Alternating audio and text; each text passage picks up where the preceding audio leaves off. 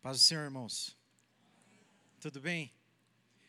Quero fazer uma breve apresentação a meu respeito, mas antes eu queria. Eu estou me sentindo bem à vontade aqui. Estou na igreja, na casa do meu pai. Então isso é muito bom. Normalmente a gente enfrenta alguns ambientes mais hostis, né? mas eu estou muito à vontade. Então, gostaria de agradecer, antes de tudo, ao nosso Senhor Jesus. Queria fazer uma breve oração. Queria que você fechasse seus olhos aí. E antes da gente começar a tratar do assunto que nós vamos tratar hoje, vamos agradecer ao Senhor Jesus. É aquele que abre as portas que ninguém mais pode abrir e fecha aquelas que desculpa, fecha aquelas portas que ninguém pode abrir, abre aquelas que ninguém pode fechar. Amém? Senhor, nós te louvamos, Deus. Nós te bendizemos, nós te agradecemos, Senhor. Nós estamos gratos no nosso coração por toda a bondade, misericórdia e compaixão na qual o Senhor tem tratado a cada um de nós. Obrigado, Senhor. Obrigado por esse espaço, obrigado pela vida dos pastores, obrigado pela recepção, a hospitalidade, obrigado, Senhor, pelos meus irmãos que estão aqui, obrigado, Deus, pelas nossas vidas. Nós clamamos a Ti, Senhor, nessa noite, para que o Senhor venha nos visitar de uma forma muito especial. Visita-nos, Senhor, abrindo a mente, o coração, sulcando a terra dos nossos corações, como já foi orado aqui, Senhor, para que a semente da tua palavra, das verdades que nós vamos falar aqui, possam alcançar, Senhor, os corações, serem acolhidos nesse terreno fértil e possam dar muitos frutos para o louvor da tua glória, Senhor. Nós pedimos a tua condução, que o Senhor nos inspire, que o Senhor fale através de nós, que o Senhor nos ajude a compreender a grandeza da tua obra e a glorificarmos o teu nome, Senhor, em todo o tempo. Nós te louvamos e te bendizemos no nome de Jesus. Amém. Muito bem, meus irmãos. Eu sou o Rodolfo, tenho 40 anos, sou pastor de uma igreja lá em Campinas. Vocês estão percebendo meu sotaque? Eu falo porta, né? Não, não, não, não, não se preocupe, é, é o sotaque do interior de São Paulo, tá bom? Apesar que alguns amigos nossos, estava falando aqui com o pastor Robert, tem alguns amigos nossos lá que falam que Campinas não é interior, é faixa de transição. Então, nós, eu não sou do interior, tá bom? Segundo aquelas pessoas, eu sou da faixa de transição. Não sou nem de São Paulo, mas do interior não sou. Mas já começa o R ficar meio puxado, tá bom? Muito bem. Eu sou casado com a Natália, tenho dois filhos, a Letícia e o Diogo. A Letícia de quase 13 anos e o Diogo fazendo sete aninhos. E também sou cientista, sou químico, sou da área da química. Trabalhei por mais de 20 anos já na indústria, em várias indústrias, algumas até aqui próximas, depois saíram daqui. E trabalhei na Unicamp também, tá bom? Então, sempre tive no meio industrial, no meio acadêmico, a gente sempre ah, trabalhando com isso, mas também servindo ao Senhor, que é um grande privilégio, uma grande honra. Amém? Então, isso é um pouquinho a meu respeito. E eu queria pedir agora, deixa eu só fazer o seguinte, deixa eu colocar uma, uma frase aqui, depois eu peço para soltar o vídeo. Tirei esse texto aí, lá de 1 Pedro, a parte B do versículo 15 aí do capítulo 3, né?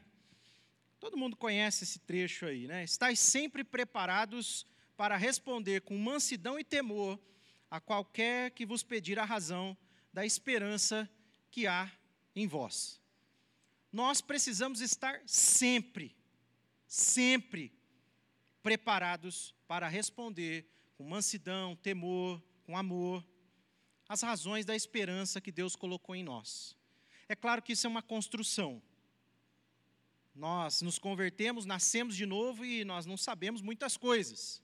Precisamos aprender, amadurecer, crescer, mas na medida em que a gente cresce, na medida em que a gente pode, a gente tem que estar sempre preparado para responder perguntas, às vezes um tanto complicadas, mas o Senhor, que é o dono de todas as respostas, sempre nos ajuda. Amém? Muito bem. Então esteja preparado aí, porque a gente vai aprender muitas coisas nesse final de semana, tá bom? Quero pedir para o irmão soltar um vídeo. E eu queria iniciar aí com esse vídeo aí para vocês verem algo muito legal.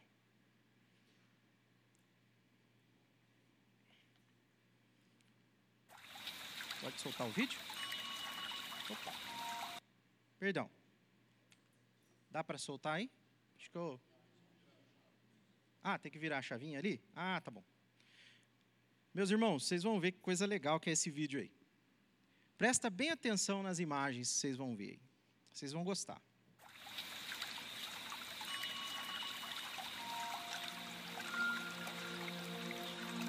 O que vocês acham? Dá uma olhada.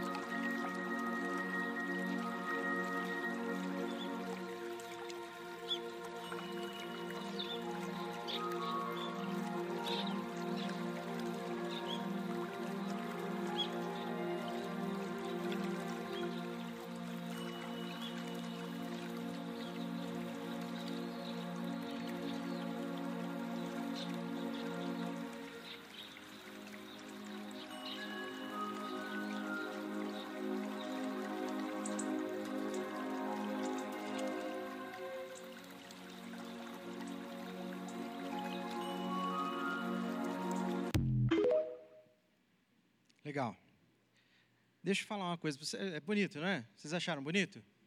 Lindo, lindo, lindo. Maravilhoso. Mas eu tenho uma coisa para falar para vocês. Nada disso que vocês viram é real. Não. É inteligência artificial. Então eu pus uma pegadinha aqui para vocês. Mas é muito bonito de ver, não é? Mas deixa eu falar uma coisa. Olhando para esse vídeo que vocês viram, que é de inteligência artificial, portanto, há uma inteligência por trás, você conseguiria pensar que, ao acaso, esse vídeo e essa pintura toda, essa beleza estética maravilhosa que vocês viram aqui, se formaria? Então você imagina isso aqui. Porque eu não estou falando da foto, eu estou falando de dar vida. É disso que se trata. Nós já vamos começar assim, com o pé na porta. É preciso inteligência artificial e a inteligência artificial necessita de alguém inteligente para imputar ali os algoritmos, imputar todas as, as rotinas para que ela funcione. É por isso que a gente chama de inteligência artificial. Qual inteligência artificial não tem uma inteligência por trás dela? E aí ela faz isso de forma maravilhosa. A inteligência artificial vem do homem. Mas o homem, é isso que eu estou falando. É disso que eu estou falando. Porque aquilo que vocês viram no primeiro vídeo é lindo, é maravilhoso, mas a inteligência artificial está inspirado aqui.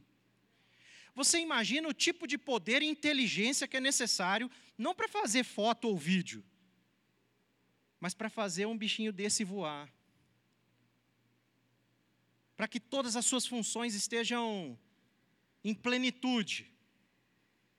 Para que ele possa sobreviver em um ambiente hostil.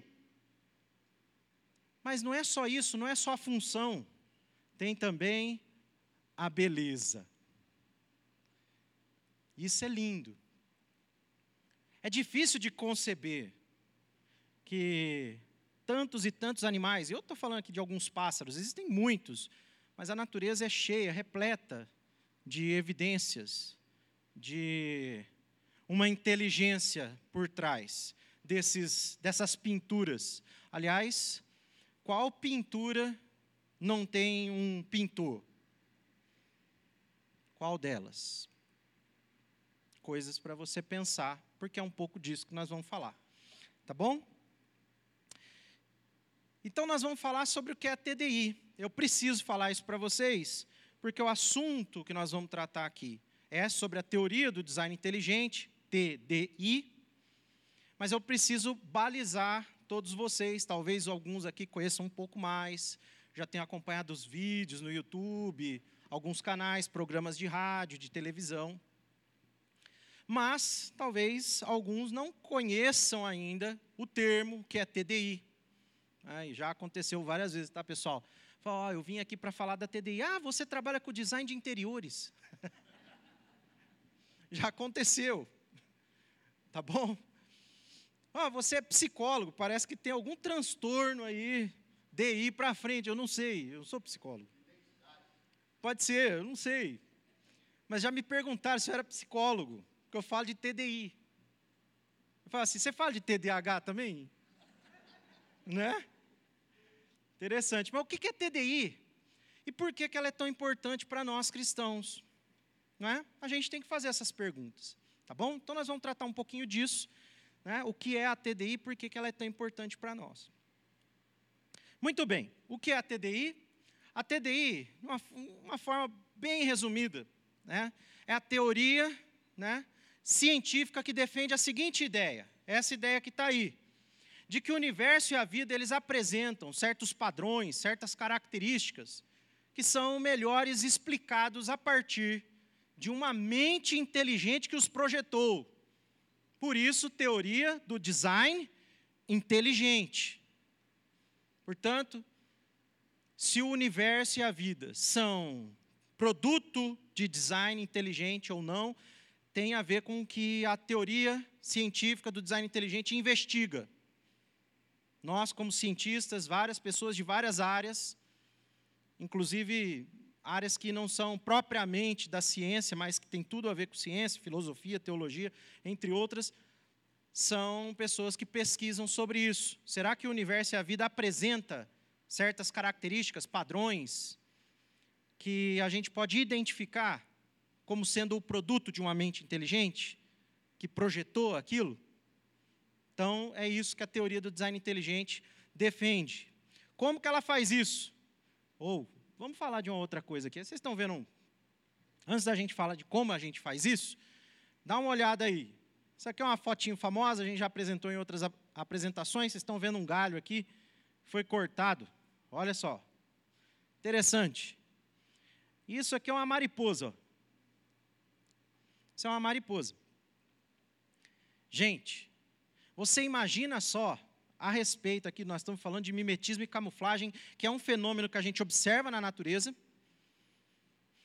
E ele tem um grau de precisão, de detalhe gigantesco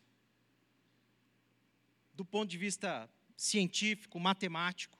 Você imagina só, não basta você ter a cor.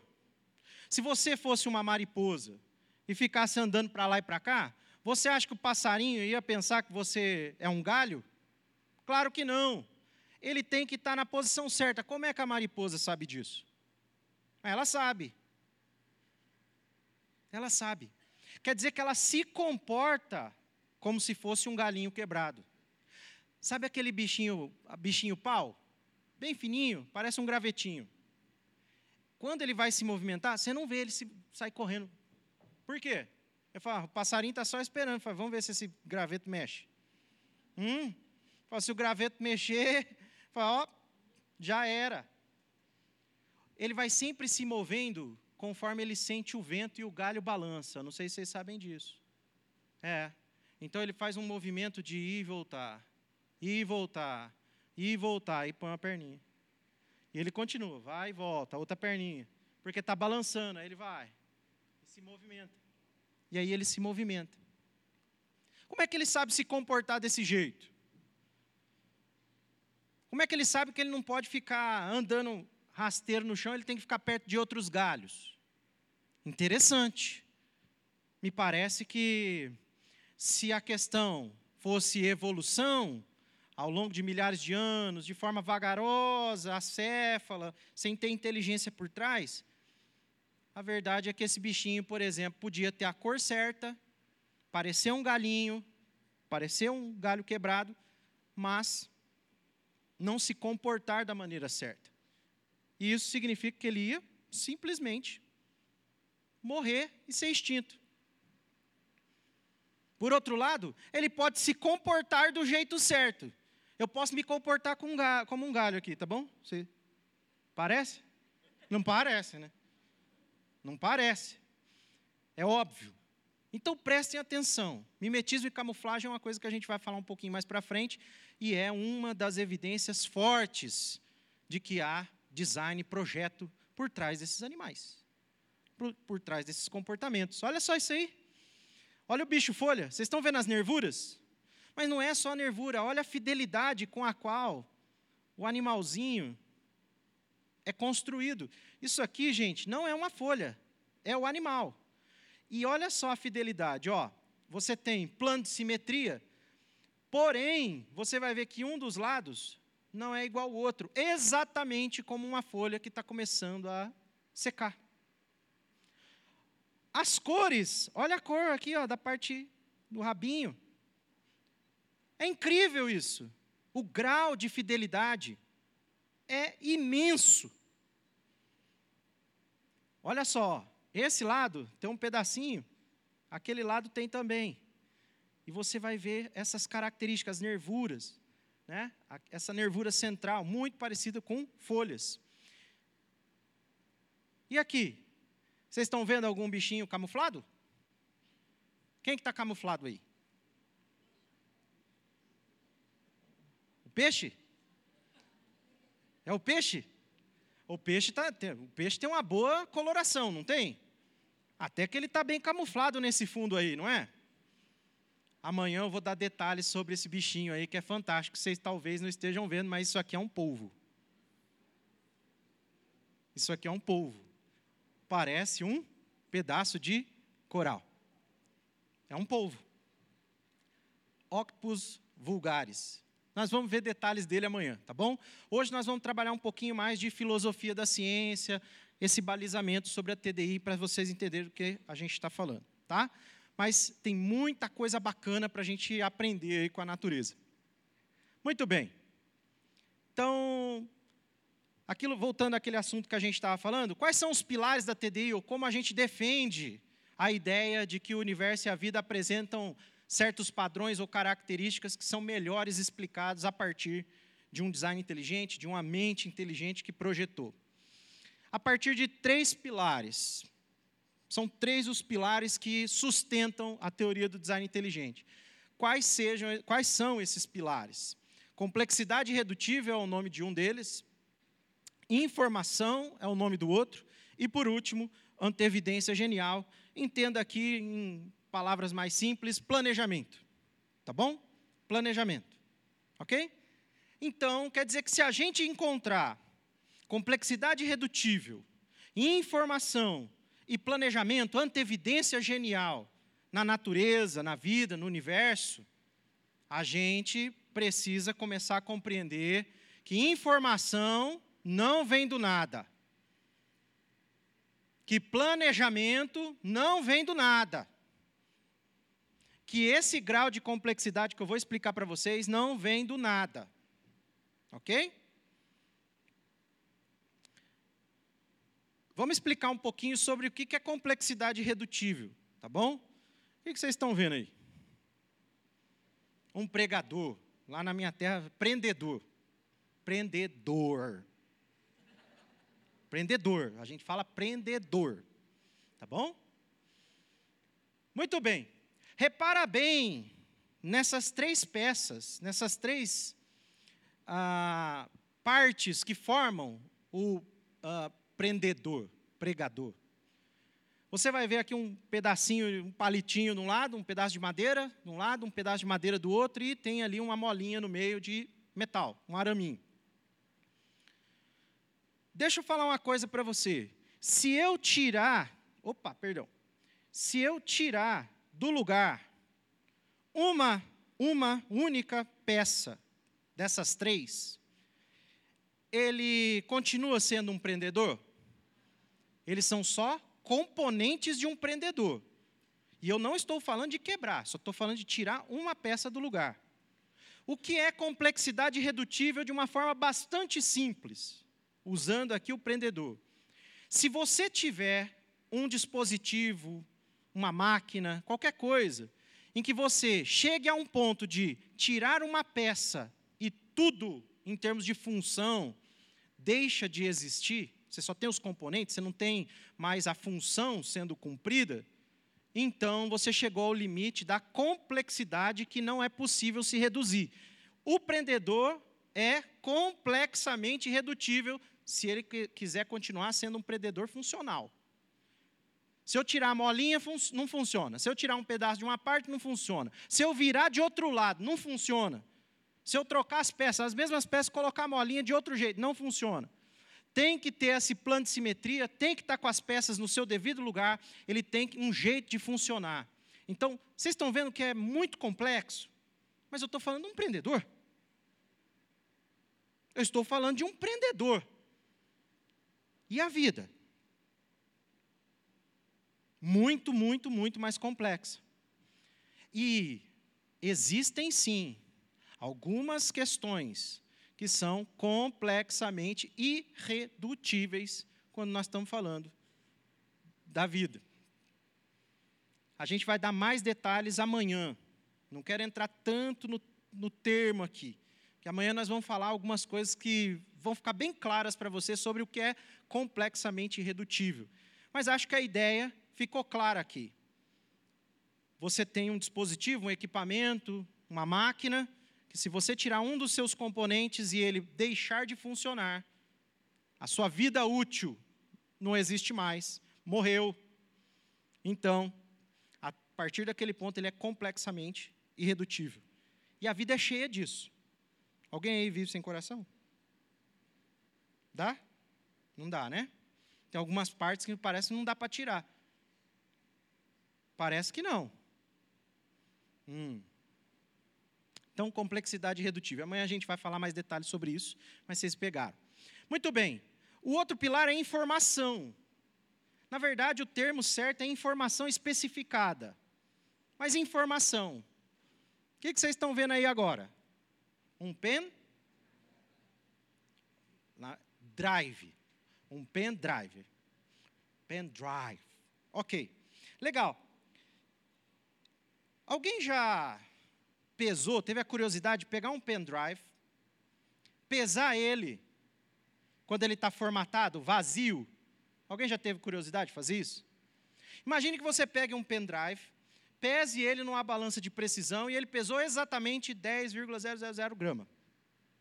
Aí você pega o seu pendrive, vai lá e enche ele de quê? Informação. Aí você fala assim, agora vou pesar ele, porque está cheio, deve ter uns 15 quilos aqui. Vai lá e pesa ele. Quantos gramas tem? 10 gramas.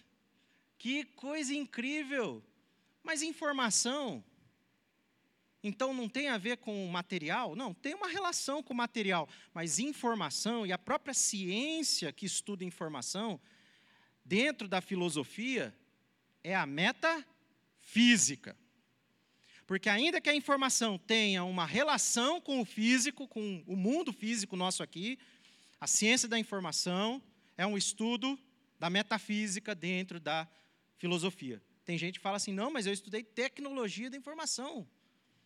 Sim, você estudou muita filosofia e isso trouxe aí então condição para você entender que informação é algo que é proveniente apenas de uma mente inteligente, porque informação, grosso modo, tem muitas definições, mas grosso modo, informação nada mais é do que o, o, o atributo elementar que uma mente tem de organizar por ordem, por ordem, fazer medidas, quantidades das coisas. Mas você pode fazer isso sem precisar fazer isso no material. Você pode fazer isso só mentalmente. Pode ou não pode? Pode? Então, sua mente está produzindo informação, organizando, pondo ordem. Está vendo? Informação, portanto, é algo que é relativo à metafísica, mas a gente. alguém aqui nega que informação existe? Informação existe? Existe? Então, o gerador da informação me parece que tem que existir também. Qual é a única entidade que nós conhecemos que pode produzir organização, ordem, cálculos, organizar as coisas? Somente uma mente. O que produz informação é uma mente. A entidade metafísica que produz a informação, ou seja, que possui o atributo de organizar as coisas e produzir informação, é uma mente inteligente. Interessante. Quer dizer que se a gente encontrar informação no universo e na vida, a gente pode pressupor que exista um, uma mente que colocou aquela informação lá. Alguém aqui já ouviu falar a respeito de código genético? Acho que todo mundo. DNA. Vou falar difícil. Ácido desoxirribonucleico. Não, brincadeira. O que, que é isso, pastor? Manda embora em nome de Jesus. Não, não manda embora não. DNA. Código genético. Vários códigos a gente encontra no universo. Códigos que a gente encontra na vida, que são essenciais. Mas um código sem um codificador? um fabricante do código, o computador está aqui. Vários algoritmos e códigos para que ele funcione. Apareceu por uma explosão. Pum! E aí, apareceu aqui. Hã? Ou não, foi, foi, foi devagarzinho. Ele foi aparecendo assim, alguém foi lá e cavou. Ô oh, rapaz, olha, estou vendo um negócio aqui. Aí tirou lá um processador meio estranho. Não é? Meio estranho. Então, informação é um dos pilares. Se a gente encontrar informação, a gente pode pressupor que a entidade que produz informação exista. E antevidência genial, planejamento. Olha lá, que legal. Planejamento que você está vendo aí? Você está vendo um ratinho que resolveu ser sparring. Eu falo assim, eu quero treinar. Para treinar primeiro você tem que apanhar. Eu falo assim, ah, mas eu vou me machucar. Eu falo, não. Pega aquela, aquela, aquele protetor de cabeça, pega, pega o protetor das suas mãos. O que, que ele está fazendo? Ele está antevendo a possibilidade que ainda não aconteceu, mas que é provável que aconteça se ele for fazer boxe, de que ele pode se machucar na cabeça e machucar as mãos. Verdade ou não é? Toda vez que há um planejamento antecipado de uma coisa que não aconteceu, só conheço uma entidade que consegue fazer isso. Antever um problema, uma situação difícil e planejar-se para resolver o problema antes do problema chegar. Sabe como é que chama isso? Uma mente inteligente. Uma mente inteligente. Engenheiros fazem muito isso. Diversos profissionais fazem muito isso. Tentam antever um problema, colocar uma redundância, colocar uma proteção. Tá certo? Então, antevidência é genial, um planejamento é algo antecipado. Tá bom? Esses são os três pilares. Então, se a gente começa a encontrar essas coisas, me parece que a gente está embasado na razão pela análise correta e interpretação correta dos dados, nós estamos avaliando de que há uma mente inteligente por trás. Tá certo? Muito bem. Mas espera um pouquinho, a gente vai ter que parar um pouquinho com a TDI aqui. Nós já falamos o que a TDI é, já falamos quais são os pilares que defendem a TDI. Agora eu quero falar por que, que ela é importante. Mas para isso eu vou ter que fazer uma digressão, trazer um pouquinho de filosofia para vocês, tá bom? E aí vocês vão entender lá no final, porque ao longo do, desses dias que nós vamos estar aqui, nós vamos dar vários exemplos sobre complexidade redutiva, informação, sobre é, antevidência genial, vamos, vocês vão ver várias fotos, mas agora eu queria trazer um outro balizamento para vocês. Por que, que é importante? E como que a gente pode avaliar a TDI, se ela é tudo isso, né? se ela é essa Brastemp toda. Né? Por que, que eu tenho que analisar essa TDI de forma séria e compará-la com a concorrência, que é a teoria da evolução. Tá certo? Então vamos lá. Antes a gente precisa fazer isso aqui, ó. Fazer algumas perguntas. Você precisa fazer essas perguntas e a gente está aqui para tentar ajudar a responder. A TDI é ou não é uma teoria científica? Nós vamos tentar falar aqui para você. De que tipo de teoria científica nós estamos falando? Existem alguns tipos, você precisa saber. Muita gente não sabe que existem alguns tipos de teoria científica. Muita gente não sabe. Pelo menos dois tipos. Nós vamos falar um pouquinho aqui dos principais. E como você pode saber que a TDI é melhor do que a sua concorrência, do que a sua concorrente. Como que você pode saber disso? Nós vamos tratar disso. Tá certo? Primeiro ponto. Vamos pensar em teoria do conjunto, teoria dos conjuntos. Dá uma olhadinha lá. Imagine que esse conjunto é o conjunto conhecimento. Conjuntão enorme. Dentro dele estão várias disciplinas do saber. Afinal de contas, conjunto conhecimento. Está lá física, química, biologia, geologia, filosofia, matemática, ética, lógica, arqueologia, enfim, um monte de disciplinas dentro desse conjunto aí. Tudo bem? Esse conjunto pode ser organizado. E aí que começa a, a, a gente esclarecer algumas coisas. Porque na vida prática, tudo isso aí está meio embaralhado mesmo. A gente não vive todo certinho, organizadinho. Tá certo? A vida prática, é, eu sou pai, pastor, filho e pai ao mesmo tempo. Claro que eu sou filho do, dos meus pais e pai dos meus filhos. Mas se a gente conversa assim, ó, eu sou pai e filho ao mesmo tempo, parece meio estranho, não parece? Mas a gente entende, porque eu acho que todos aqui ou são pais ou são filhos. Alguns ainda talvez não sejam pais. Não é? Mas com certeza, filhos. Então a vida é um pouco bagunçada, mas a gente pode organizar um pouco isso.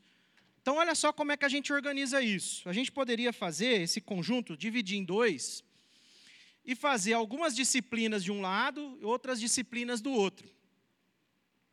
Acontece que dividindo esse conjunto em dois e organizando isso aqui, nós vamos ter então um lado que é chamado de conhecimento ou, ou prescritivo.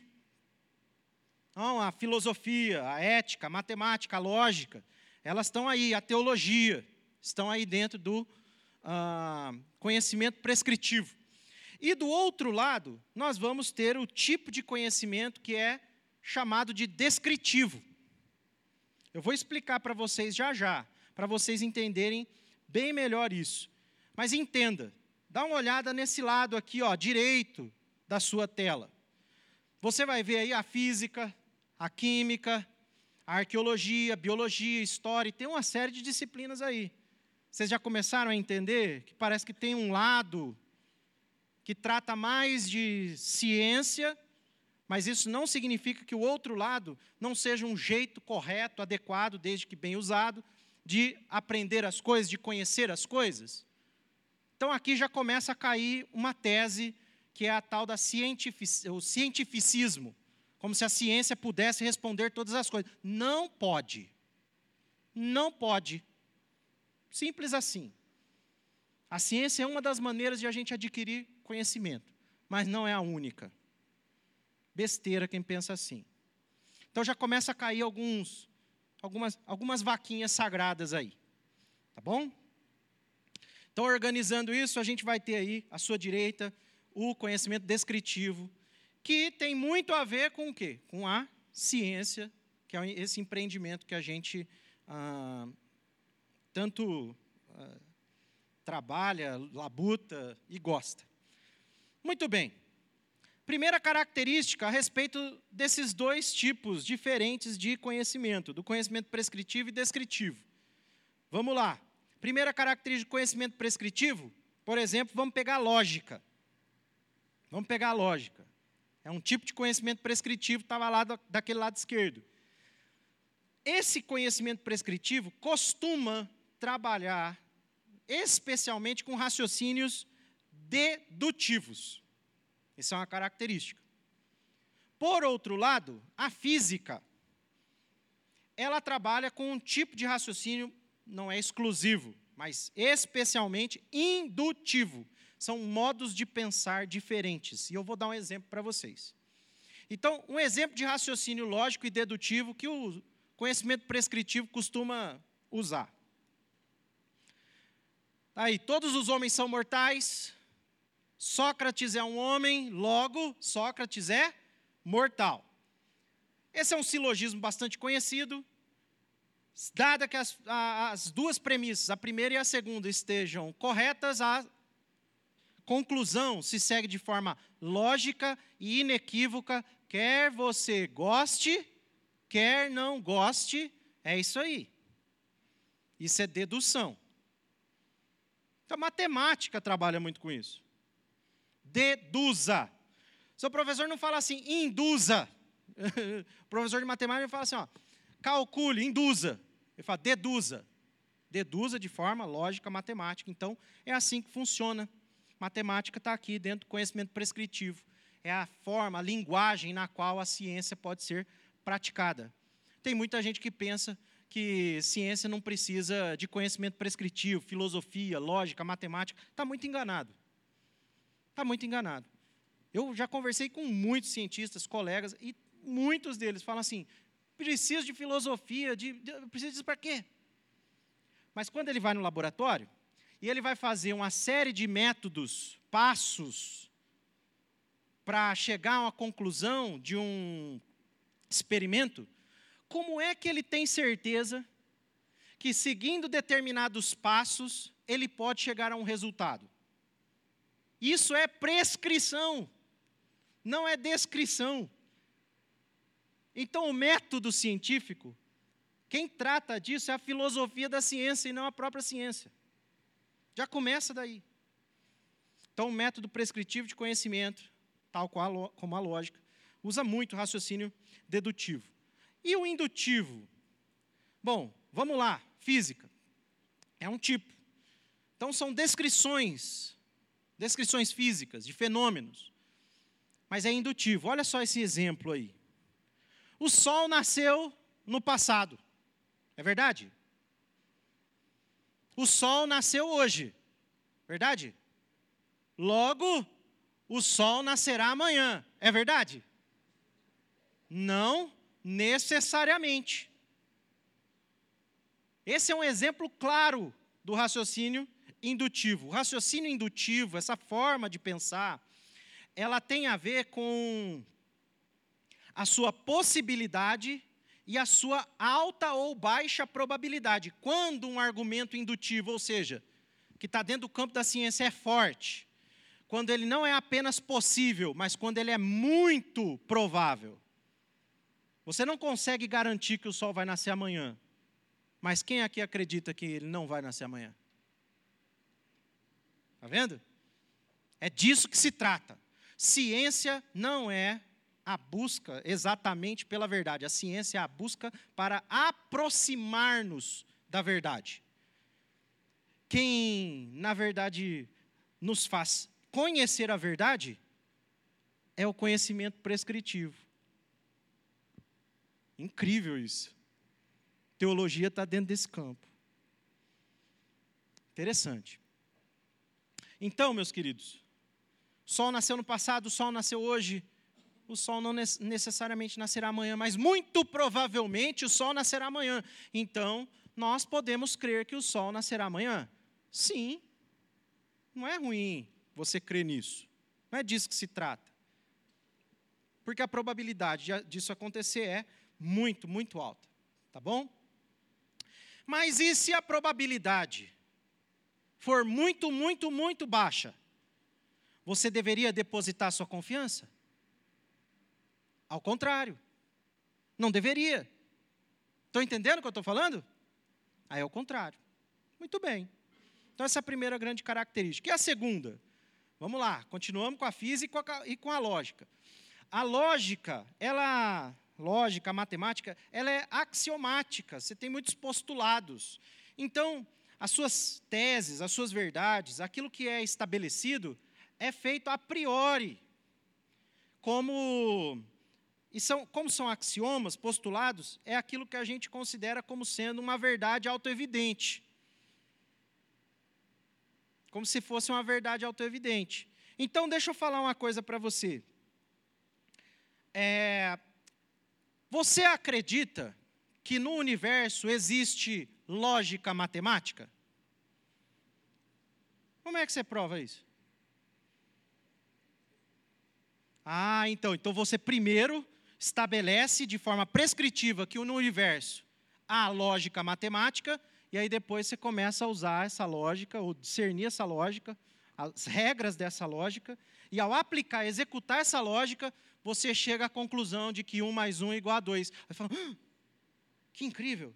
Vou fazer outra, 2 mais 2 é igual a 4. Fala, ah, deu certo. Aí você começa a fazer equações e contas, mas antes você pressupôs que no universo existe uma lógica matemática, para que depois você fizesse as contas, prescritivo. Estão entendendo?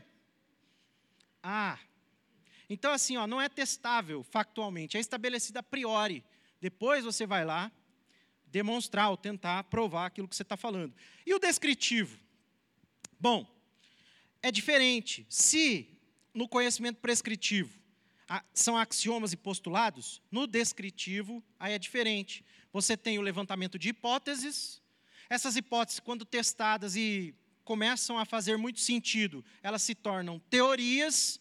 E se estas teorias forem muito, muito, muito bem consolidadas, elas ganham um status maior dentro da ciência. Elas se tornam leis. Vou dar um exemplo para você de uma lei. Lei da termodinâmica.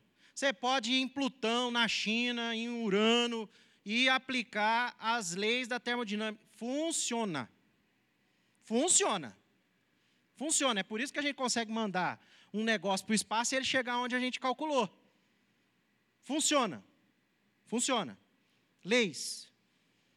Teorias, pouco abaixo. E hipóteses é o que a gente levanta para começar todo esse processo de investigação. São testáveis. São testáveis. Factualmente observáveis. Factualmente observáveis, mas a gente vai entender um, um ponto aqui. E são estabelecidos a posteriori. Ou seja, eu vou para o laboratório, vou fazer os testes, e eu não sei o que vai acontecer. Não é tão fácil para o laboratório, porque a gente pensa assim: ah, eu vou lá, faço dois, três, quatro testes e vai dar certo. Gente, tem gente, tem gente que está 40 anos no laboratório tentando fazer um teste e não deu certo. O que ele queria. Mas ele descobriu por 40 anos como não fazer aquilo. Ou seja, é, é verdade, sempre tem uma descoberta. É verdade a gente também descobre como não fazer as coisas. E aí a gente aplica isso na ciência. Muito bem. Agora vamos falar um pouquinho sobre os tipos de teorias científicas. Não estamos tratando agora de conhecimento prescritivo. Estamos tratando de conhecimento descritivo. Quando aparece uma equação matemática, equação matemática lá, um modelo matemático da gravidade, uma equação sobre conservação de massas e etc. O que você está vendo, o que você está vendo é uma descrição do fenômeno de forma matemática. Você não está dizendo por que, que a gravidade é desse jeito. É, é, isso? Consegue corresponder? Consegue? A ciência consegue responder por que, que a gravidade é do jeito que ela é? Não, ela consegue descrever como o fenômeno se dá. Por que, que ela é assim e não é assado? A ciência não tem nada para responder sobre isso. A ciência só pode dizer como é que o fenômeno se dá como ele é descrito. Portanto, descritivo. Existem dois tipos, grosso modo, de teorias científicas: teorias fenomenológicas e teorias explicativas. Tá bom? Teorias fenomenológicas e teorias explicativas. As fenomenológicas, elas são empiricamente acessíveis. Então, eu vou no laboratório e calculo. Vou no laboratório e meço lá o fenômeno da gravidade, faço as medidas e chego no modelo matemático. Oh, é isso mesmo. Estão entendendo? São acessíveis. Mas, como é que eu vou acessar o passado? Se eu quero explicar a origem do universo da vida, por exemplo, será que dá? Isso é algo que a ciência pode procurar descrever? Como é que foi? E aí entram, então, um outro tipo de teoria, que é a teoria explicativa. Ela não consegue acessar o passado, mas através das evidências do presente, ela pode inferir de forma indutiva que houve um passado, e a partir do que a gente está analisando aqui, obviamente eu posso usar algumas ferramentas para descrever como que chegamos até aqui. Como é possível. Tá bom? Estão conseguindo compreender? Muito bem. Então é disso que nós vamos falar. Nós vamos falar de teoria explicativa. A teoria da evolução é a teoria explicativa, tenta explicar a origem das espécies. E a teoria do design inteligente também. Mas ela não se limita só a isso, mas ah, especialmente sobre isso. Tá bom? Um problema. Agora a gente tem um problema. A gente já sabe o que é conhecimento prescritivo, conhecimento descritivo. Conhecimento prescritivo tem a ver com métodos, modelos de se aprender ou disciplinas de se aprender. Conhecer as coisas de forma a, a priori, estabeleço primeiro, depois vou, vou verificar. O método descritivo é o método basicamente científico, usa o raciocínio indutivo, certo? Para descrever as coisas. A gente já aprendeu sobre isso e que a teoria da evolução e a teoria do design inteligente são teorias científicas explicativas. Elas querem explicar, basicamente, os mesmos fenômenos. Ou por que, nós estamos aqui. Não por quê, mas como é que nós vamos chegar aqui. Né? Como é que nós estamos por aqui. Agora a gente tem um problema, porque nós vamos ter que comparar duas teorias. Nós vamos ter que comparar duas teorias que estão no mesmo ringue. Eu não sei se vocês conseguirem enxergar isso aqui. Isso aqui é importante para pastores, líderes, pais. Muitas vezes, muitas vezes, a gente deixou de ensinar coisas relativas à ciência e relegou isso para o mundo. Como se isso não fosse importante. E aí, você manda o seu filhinho ou a sua ovelhinha jovem lá para a universidade. Você manda eles para a universidade da Babilônia achando que o seu filho é o Daniel, mas nem todo mundo é Daniel. Nem todo mundo é Daniel. Muitos dos que estavam lá, aliás, falando, nem todo mundo é, é, é Ananias, Misael, porque diante de uma situação crítica, são poucos os que ficam em pé, tem muitos que se dobram. Muitos, muitos. Eu sei bem do que eu estou falando para vocês, trabalho em universidade. Então a gente precisa de ciência para combater a ciência. Porque às vezes a gente pensa assim, ai, a teologia está sendo boa, está sendo forte, consistente. Amém, glória a Deus por isso. Nada contra, super a favor. Só que é um ringue diferente. É um outro ringue. Então deixa eu falar uma coisa. Quando você põe o seu filho no ringue de batalha da universidade e você não está lá, ele está sozinho contra o Mike Tyson. Entendeu? É sério. É sério. Você põe a sua ovelhinha que você cuidou. E tá o outro cara do outro lado, lá está o lobão. e você põe a ovelhinha, a ovelhinha entra na universidade. Primeira coisa, já tosquia ela, né? Quem passou pela universidade aqui sabe que eu também passei, tosquiaram de vez. Viu? Ainda era meio cabeludinho, não estava convertido. Foi bom. Mas é isso. Então, ó, há um ringue aqui da ciência que pode proteger seus filhos. E às vezes a gente não se dá conta. Lá no fim vocês vão entender. Muito bem, o problema é o quê? é a gente começar a comparar essas, essas duas teorias que estão dentro do mesmo ringue. Essa é a questão. Qual é a melhor? Porque alguém vai ter que ficar de pé nessa batalha. Alguém vai ter que ficar de pé. Então, olha bem, vamos fazer uma análise de teorias. Como é que a gente vai fazer isso? A gente vai usar algumas ferramentas. A primeira é o próprio método científico. E o método científico tem basicamente dois critérios. Esses dois critérios, ó, ele é indutivo, né? E os dois critérios é plausibilidade e probabilidade. Entenda plausibilidade como possibilidade. É plausível ou não? É possível ou não? Esse é o primeiro ponto. Se é possível, vamos testar para ver se é provável. Se for muito provável, opa, estou tendo evidências legais. Se é muito improvável, aí a gente começa a perceber que a coisa está ficando meio ruim. Tá certo? Só o método científico? Não. Nós vamos usar uma outra ferramenta que chama IME, inferência a melhor explicação. E aí tem várias, ela apresenta várias virtudes explicativas que são para teorias científicas, tá? Algumas delas que nós vamos usar, tem várias. Essas virtudes explicativas são simplicidade, poder explicativo, escopo explanatório. Nós vamos usar essas aqui. E nós vamos usar um pouquinho de filosofia. E aí tem gente, nós vamos usar um pouquinho de Aristóteles aí. E aí eu sei que tem gente que pode falar assim, ah, eu também sou cientista, e que você está falando de filosofia? Eu vou repetir.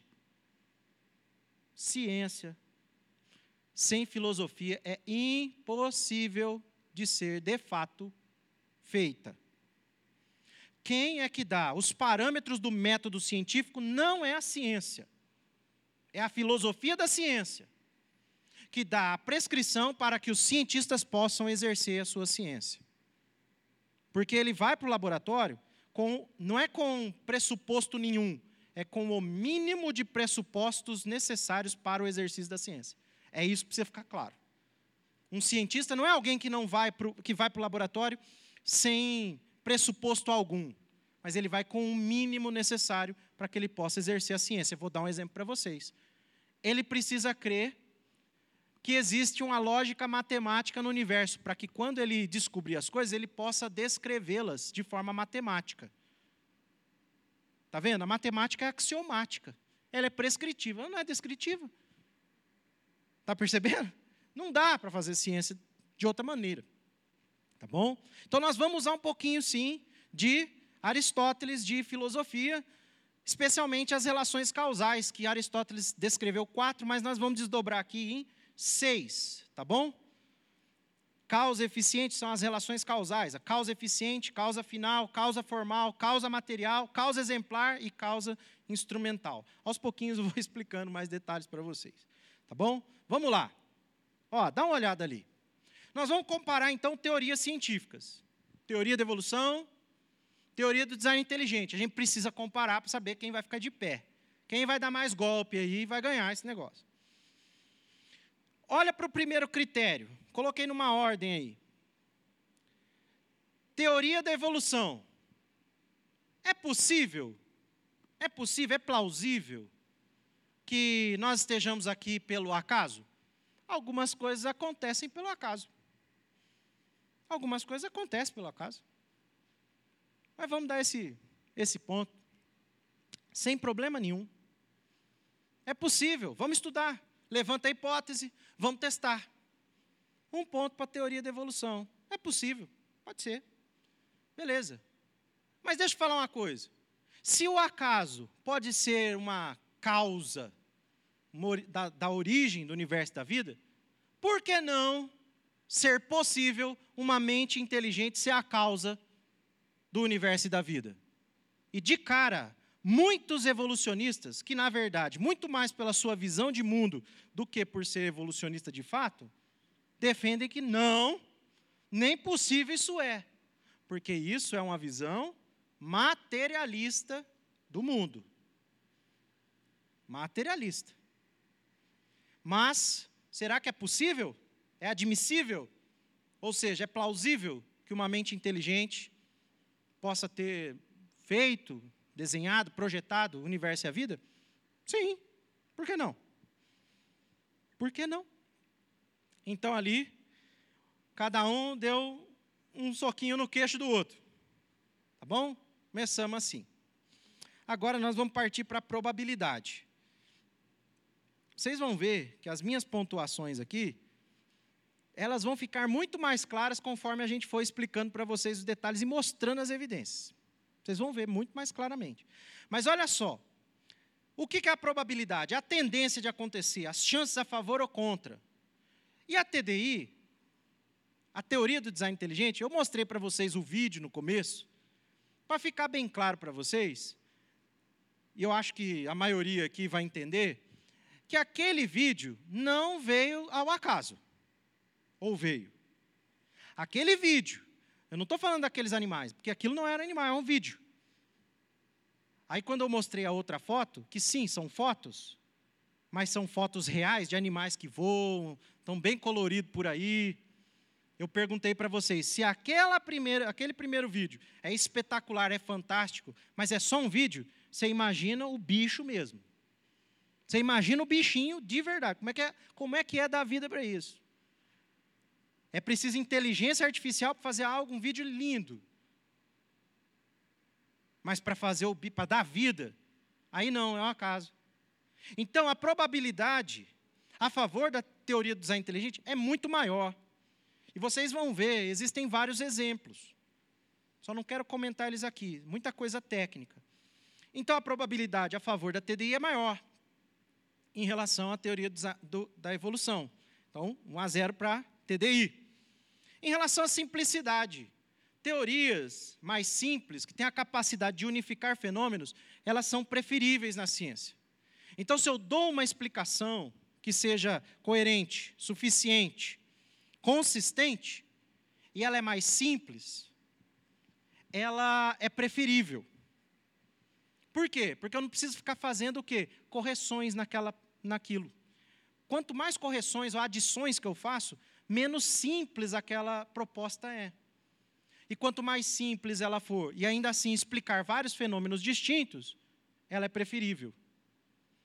E nesse sentido, nesse sentido, a necessidade da teoria do design inteligente é apenas da existência de uma mente inteligente por trás do universo da vida uma única entidade metafísica que projetou todas as coisas. A teoria da evolução precisa de três. É precisa de três entidades: tempo, tempo, que mais? Mutações, que mais? Seleção. É preciso de três. Qual é a mais simples? Qual não precisa ficar fazendo certas adições? Estão entendendo? Começa por aí. Então a proposta é mais simples, tem mais capacidade de unificar os fenômenos. Poder explicativo. O oh, poder aí, o melhor poder de predizer, fazer previsões. Gente, isso aqui é surreal. E eu não quero dar tantos detalhes disso aqui, porque isso aqui nós vamos falar muito. Acho que o Daniel vai falar muito. Hum? Então, assim, ó, fazer previsões, poder explicativo. Você vai ver que há diversas maneiras que a ciência. Por exemplo, quando você descreve lá o modelo matemático da gravidade, deixa, deixa eu falar uma coisa para vocês. Vocês conseguem prever que se eu soltar esse objeto, o que, vai acontecer? Uau, vocês são profeta. Incrível isso. Por quê? Porque se você fez o modelo correto, você consegue fazer a previsão. E isso acontece muito com a teoria do design inteligente. E a teoria da evolução dá uns problemas com isso. Escopo explanatório, explicações de vários outros campos da ciência.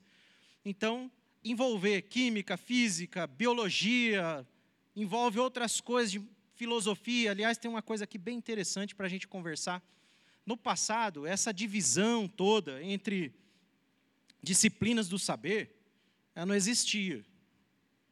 Então, hoje tem o químico, o físico, o matemático, o filósofo. Antes era basicamente filósofos. Filósofos. Pessoas que queriam buscar conhecer as coisas. Eram filósofos, amantes do saber. Tá bom?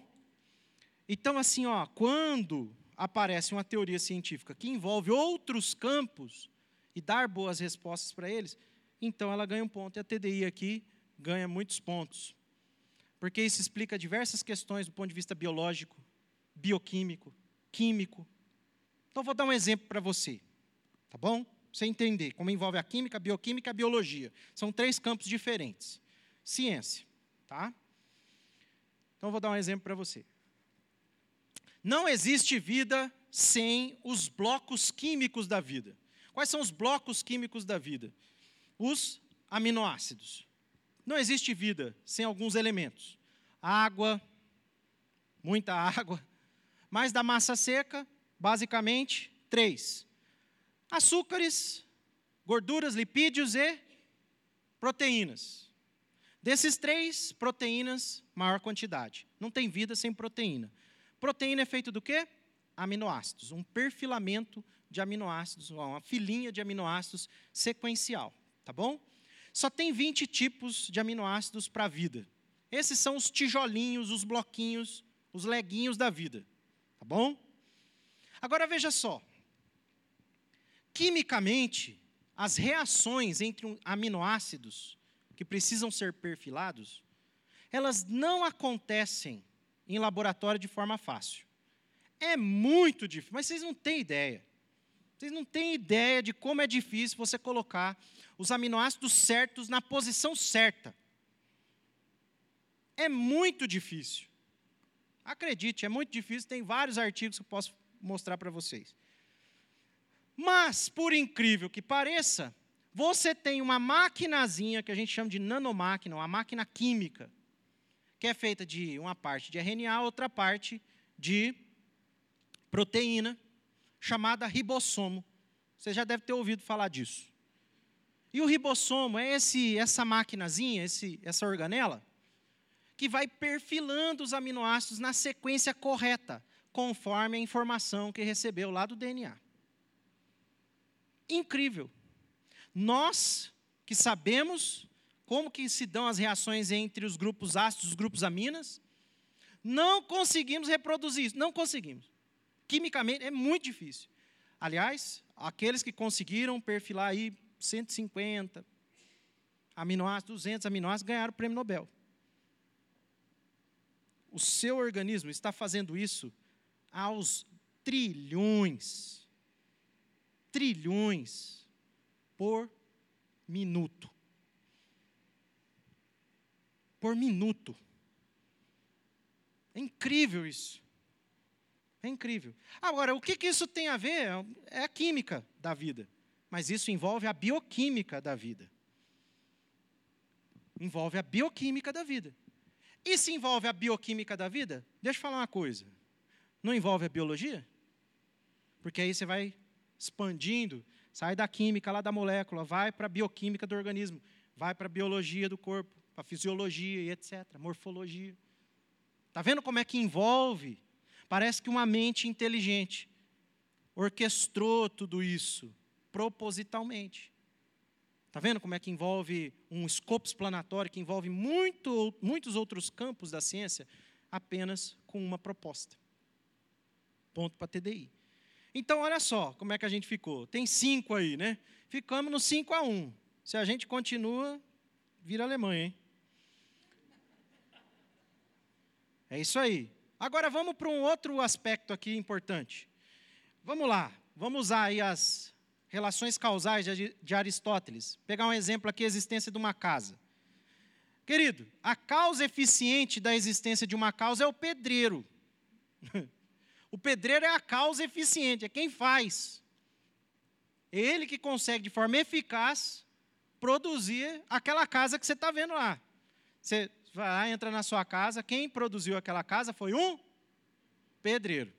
Legal, ele é a causa eficiente da existência da casa. Mas a causa final, propósito, é a habitação. Essa é uma causa para a existência da casa. É verdade ou não é?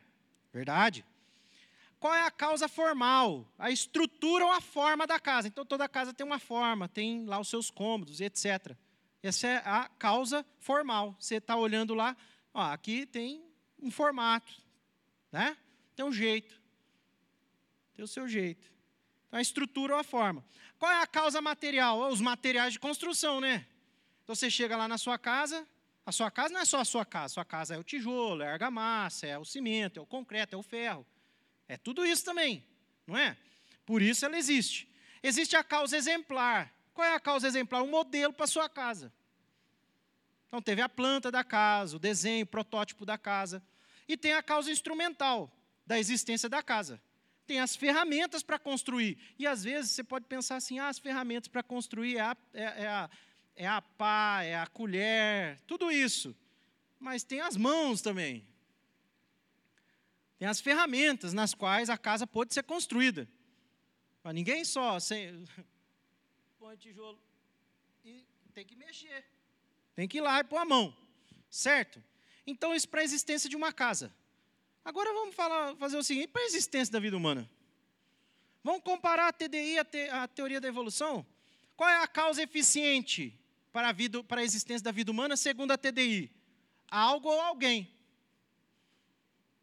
Algo ou alguém.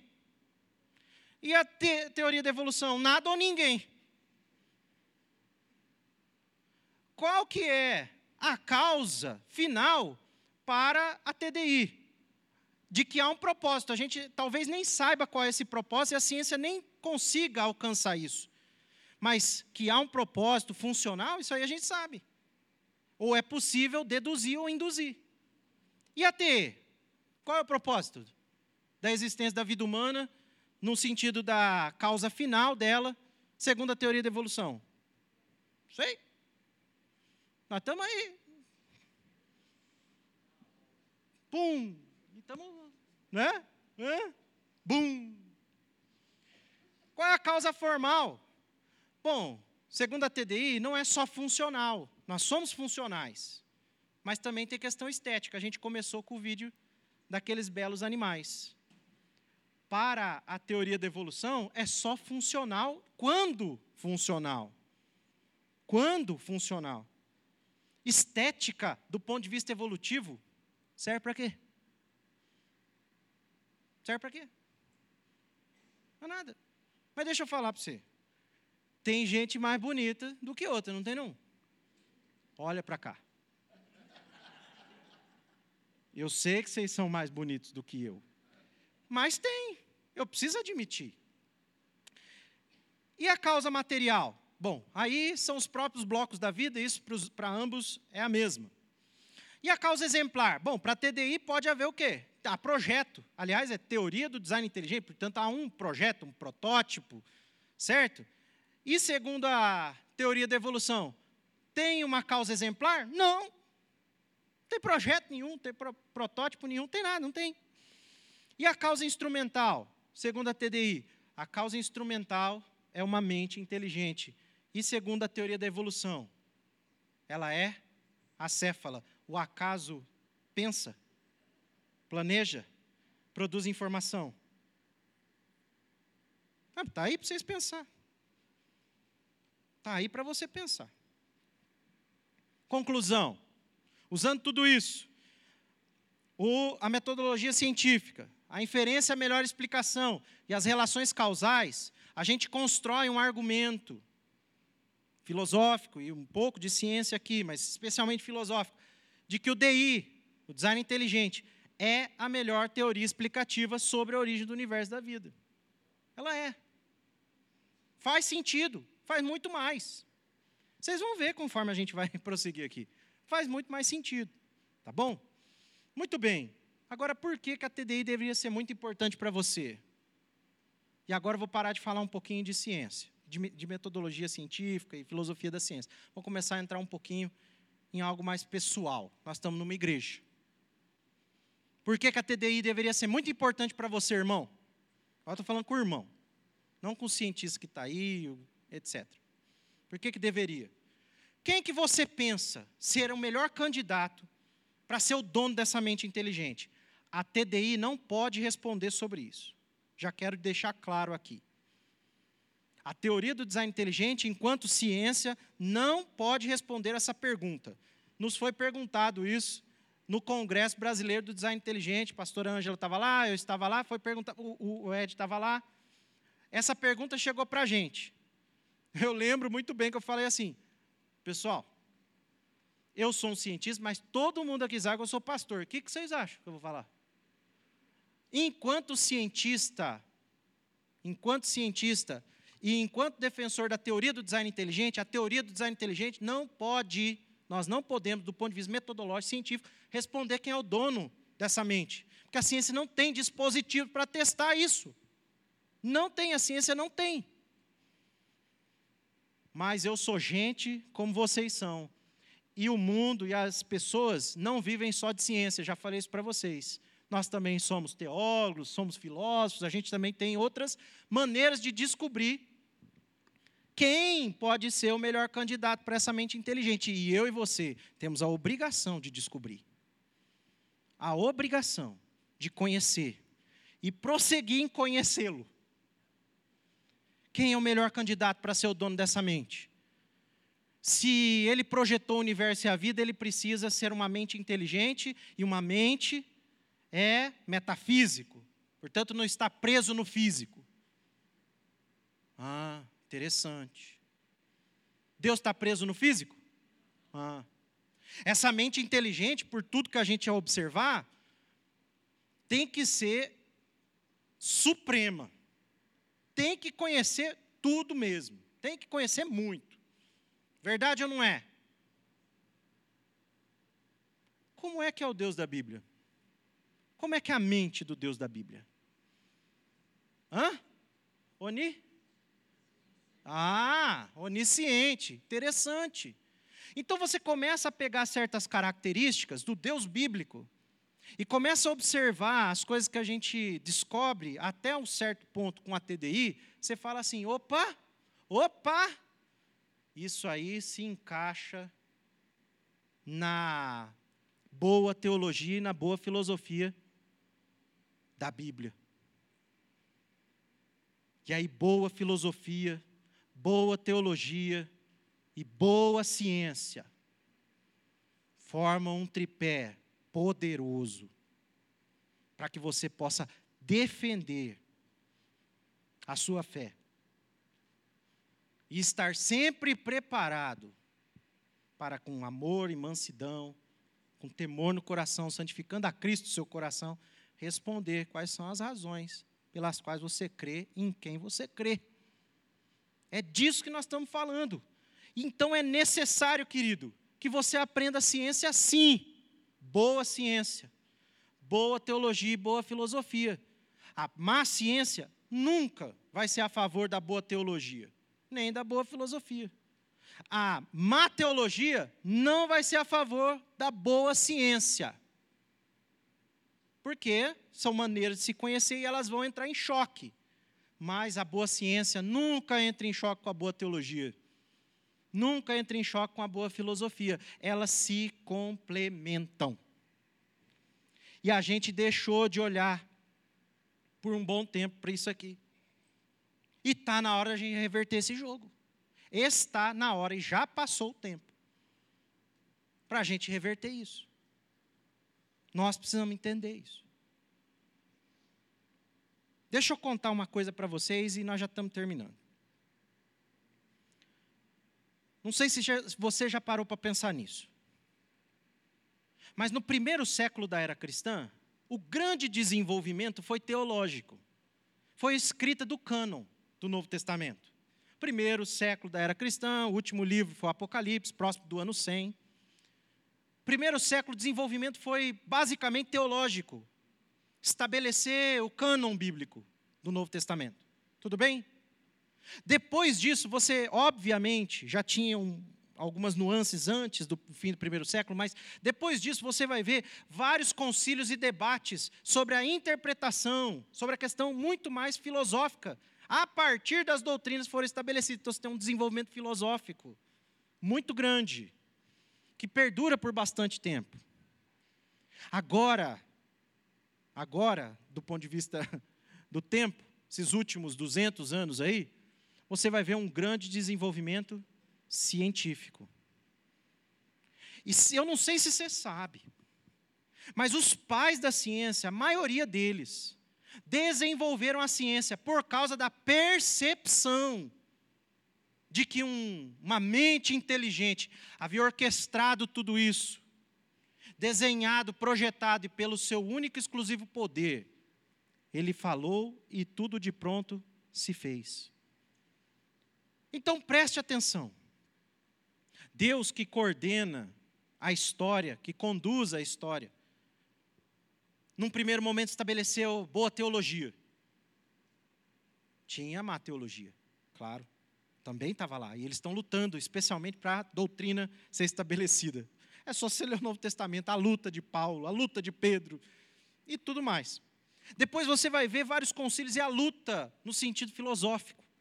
Isso vai perdurar por muito tempo. E depois você vai ver um desenvolvimento científico. E eu quero dizer uma coisa para você: talvez você, como cristão, nunca parou para pensar nisso.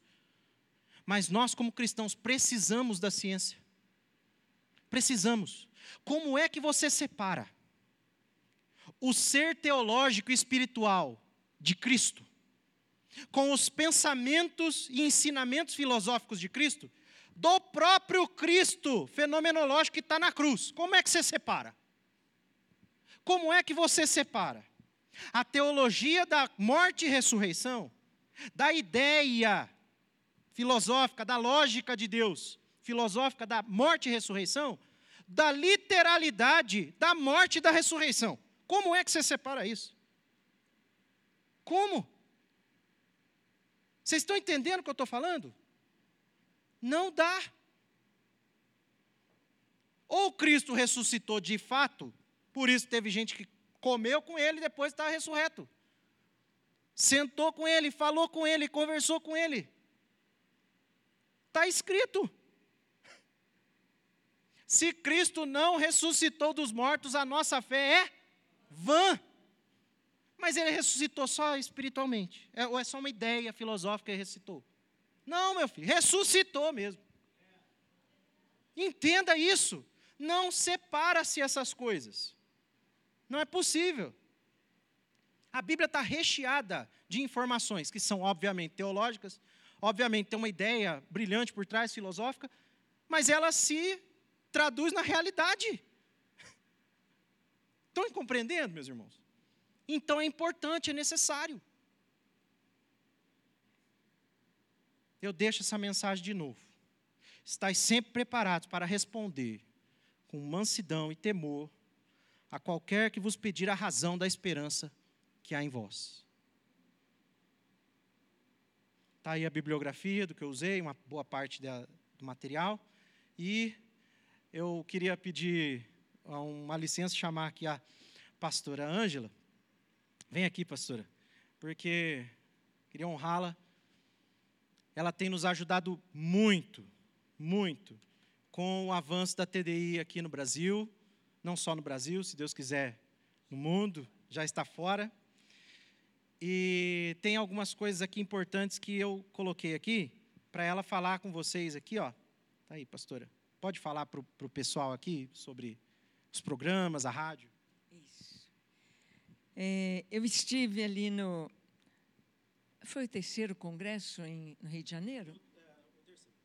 Eu estive no terceiro congresso da TDI no Rio de Janeiro. É, na verdade, eu comecei a assistir um programa na televisão, Origens. E aquele programa da, da, da TV Novo Tempo, Adventista. E eu gostei muito daqueles vídeos, gostei muito daqueles documentários. E comecei a pesquisar. E falei, meu Deus, como que nós precisamos disso na igreja? E, e então, junto com esse programa Origens, eu conheci a TDI. Comecei a ouvir algumas palestras de, por exemplo, doutor Adalto Lourenço, que é físico, mora nos Estados Unidos, brasileiro. Comecei a ouvir as palestras do Dr. Marcos Eberlin e soube que tinha um congresso da TDI no Rio de Janeiro, em julho do 2022. 22, 2022, julho. Eram 180 participantes. Muitos cientistas, alguns pastores, alguns pastores estavam ali. E eu fui com o engenheiro e o filho, o Joãozinho, nós fomos de carro para lá. E o Joãozinho, apaixonado com o TDI, e ele é da área da computação, ciência da computação apaixonado com o TDI, nós fomos conversando. E quando a gente chegou lá, assistimos as palestras maravilhosas. Estavam esses dois aqui, o, o Daniel e o Rodolfo, estavam ali. E palestras maravilhosas. Eu não sei se é por causa do sobrenome, porque eu estava ali bem bem escondidinha, né? Não sei se esse sobrenome Valadão é meio conhecido aí. aí o, o doutor Marcos falou assim: ah, na hora é, houve momentos de perguntas e o doutor Marcos falou assim: está conosco a, a pastora Ângela Valadão. Pastora, que a senhora pode falar aqui do congresso para a gente? É, dá uma palavra aí para a gente. E até então o TDI estava muito na área acadêmica, muito nas universidades, na academia, e o pessoal lá, os outros cientistas da teoria da evolução, em choque e não permitiam. Muitas vezes o Dr. Marcos Erbelin estava com palestra marcada e eles cortavam. Por exemplo, ele foi a Portugal para falar em Portugal, na universidade lá, mas quando souberam do design inteligente, não vai falar. E como ele já estava em Portugal, aí o pastor Jean, da Igreja da Lagoinha, lá em Porto, ficou sabendo, ó, tem um cientista cristão aqui, e ele trouxe uma mensagem é, mostrando o criacionismo, mostrando Deus, o design inteligente, e o Jean, então, convidou na igreja. E aí o, o Marcos me perguntou, né, que a senhora gostaria? Eu falei, olha, eu penso o seguinte, é, o que eu estou ouvindo aqui não é só para o meio acadêmico, não é só para ficar dentro das universidades, tem de ir para a igreja. Porque nossos estudantes estão na igreja. A igreja está colocando os profissionais aí no mundo, os grandes uh, cientistas, prêmios Nobel, todos cristãos. Vamos para a igreja. E lá no nordeste do Brasil, a Consciência Cristã, lá em Campina Grande. Eles já têm, levam o, o Adalto Lourenço e têm levado o TDI já há vários anos. Falei, eles estão na frente de Belo Horizonte, ó. Belo Horizonte reuni com vários pastores nossos, todos, todos. Jeremias, Paulo Mazzoni, Márcio Valadão, Jorge Linhares, quem mais? Pastor Neif, ninguém conhecia TDI. Nenhum pastor de Belo Horizonte. Ninguém conhecia TDI. Era conhecida lá no Nordeste, lá em Campina Grande. Então, eu falei: olha, eu me proponho aqui da gente poder levar a TDI para Belo Horizonte, para a gente poder é, divulgar, porque, infelizmente, nós temos cientistas e a gente tem até uma associação aí, a BC2, Associação de Cientistas Cristãos, mas eles são evoteístas. Ou seja, eles querem juntar a Bíblia com a evolução. E eu gostaria que esse tema fosse tratado aqui, para que a gente possa entender que não tem jeito de. É igual juntar o comunismo com o evangelho. Não tem jeito, não tem jeito. É água e óleo, não mistura, não tem jeito é, é verdade e mentira. Então, a, a, o TDI, a partir de então, né, nós, o, o Ministério Gideões, o, o Marcos nos convidou para a gente fazer parte do conselho. É, como que chama o conselho? É, não, primeiro foi um conselho, tipo um conselho pastoral. Né, o Hernani Dias Lopes, né, eu e tal. E nós então aceitamos, começamos a orar. E então tivemos um evento aqui em Belo Horizonte, que foi boicotado também, nosso evento, esse é outro assunto, mas dentro disso aí, porque há uma guerra, gente. Quando abrem os nossos olhos, a gente foi caminhando, caminhando, caminhando é, com a teoria da evolução, e o que aconteceu é que a igreja separou a igreja vai ensinar a fé e a escola vai ensinar a ciência. Não foi assim. Desde o início, sempre caminhamos juntos. A igreja ensinando, a igreja abrindo os olhos, a igreja mostrando, porque a Bíblia é a palavra de Deus. E a Bíblia é esse livro da verdade. E nós vamos descobrir que a Bíblia, ela é pura ciência pura ciência.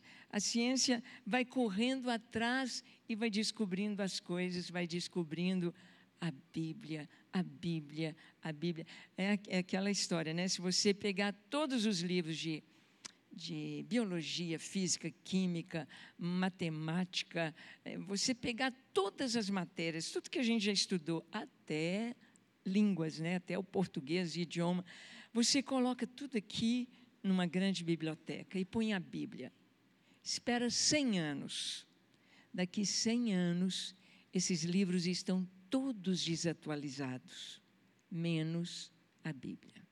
O que eu estudei na época que eu fiz odontologia, nossa, era um sonho implante. Doutor Célio, né? Tá aí. Era, era um sonho, porque osteomielite, e era placa e tal, tal. Hoje é uma realidade ciência. A gente vai aprendendo, vai correndo atrás não é verdade? Então, muita coisa que antes o conceito era é, impossível ou errado, hoje a gente já vê, por exemplo, quando eu estudei odontologia, a definição de cárie é que era uma doença irreversível. Então, qualquer lesãozinha cariosa, broca em cima e vamos restaurar. Hoje não. Hoje já remineraliza, já, já tem outro tipo de tratamento, conceitos que caem. A Bíblia não tem conceitos que caem. O que a Bíblia disse há, há cinco mil anos atrás, não é? É a mesma verdade para os nossos dias. Então, eu vejo que nós precisamos de capacitar os nossos jovens. Então, por isso que nós é, temos, temos batalhado com a igreja, com as nossas crianças, para desde, desde cedo aprenderem. Eu creio que nós vamos ter, eu acho que precisamos de trazer todas as nossas perguntas. E aqui a gente só quer, era só para eu fazer essa propaganda, né? então nós temos aqui ó, o nosso programa Alinhando os Ponteiros, todo sábado ao meio-dia. E você tem todos estes programas no YouTube. Estão gravados no YouTube, tanto no nosso canal Gideões 24H, quanto no YouTube da Rede Super. Então, todo sábado ao meio-dia, alinhando os ponteiros. Ali está o Carlos. O Carlos, ele é da área do direito, não é? E, e ele tem sido esse esse essa parte administrativa de, de montar as agendas, e tem sido uma benção, Carlos, Carlos Júnior. E Deus nos deu a graça do programa A Bússola do Mundo. Deixa eu chamar o Ed aqui. o Ed, eu falo que é nosso jovem maduro. Ele gostou do maduro, né? É, fala do programa para. Olá, pessoal, boa noite. Vou ser breve. A gente tem um programa todo, toda quinta-feira, de meio-dia uma na Rádio Super.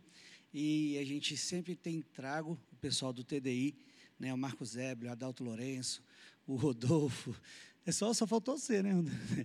Mas tá, a gente tem trago, a gente tem é, toda quinta-feira de toda quinta-feira é, de meio-dia uma na Rádio Super. A Rádio Super é 100.5 FM.